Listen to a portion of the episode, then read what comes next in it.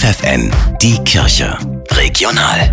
Für die Region Göttingen mit Steffi Behnke. Morgen eröffnet die Caritas Südniedersachsen eine neue Anlaufstelle in der Fußgängerzone in Duderstadt. Dort sollen insbesondere Menschen erreicht werden, die bisher die Angebote und Dienste des Verbandes noch nicht kennen. Unter anderem ist dort eine Energieberatung für Menschen mit geringem Einkommen geplant. In Göttingen bittet die Caritas auch in diesem Jahr um gut erhaltene Schulranzen, um sie an Kinder aus bedürftigen Familien weiterzugeben.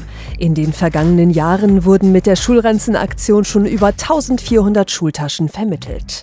Gemeinsam mit dem Senioren- und Pflegestützpunkt Göttingen bieten das Bonus Freiwilligenzentrum und die evangelische Familienbildungsstätte eine Duo-Schulung zum ehrenamtlichen Seniorenbegleiter an, sagt Maria Weiß. Die Duo-Schulung ist eine Ausbildung für Menschen, die sich vorstellen können, einen älteren, allein lebenden Menschen, der körperlich und geistig noch fit ist, aber einfach alleine, den regelmäßig zu besuchen und mit dem irgendwas Schönes zu machen, sei es spazieren gehen oder einen Kaffee Kaffee trinken, sich unterhalten.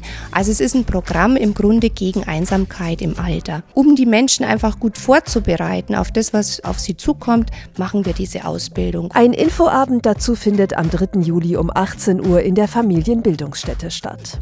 Der Hildesheimer Bischof Heiner Wilmer lädt Jugendliche und junge Erwachsene aus der Region zum gemeinsamen Pilgern ein. Am 1. Juli geht es zu Fuß rund um Göttingen. Anmelden könnt ihr euch ab sofort bistum-hildesheim.de.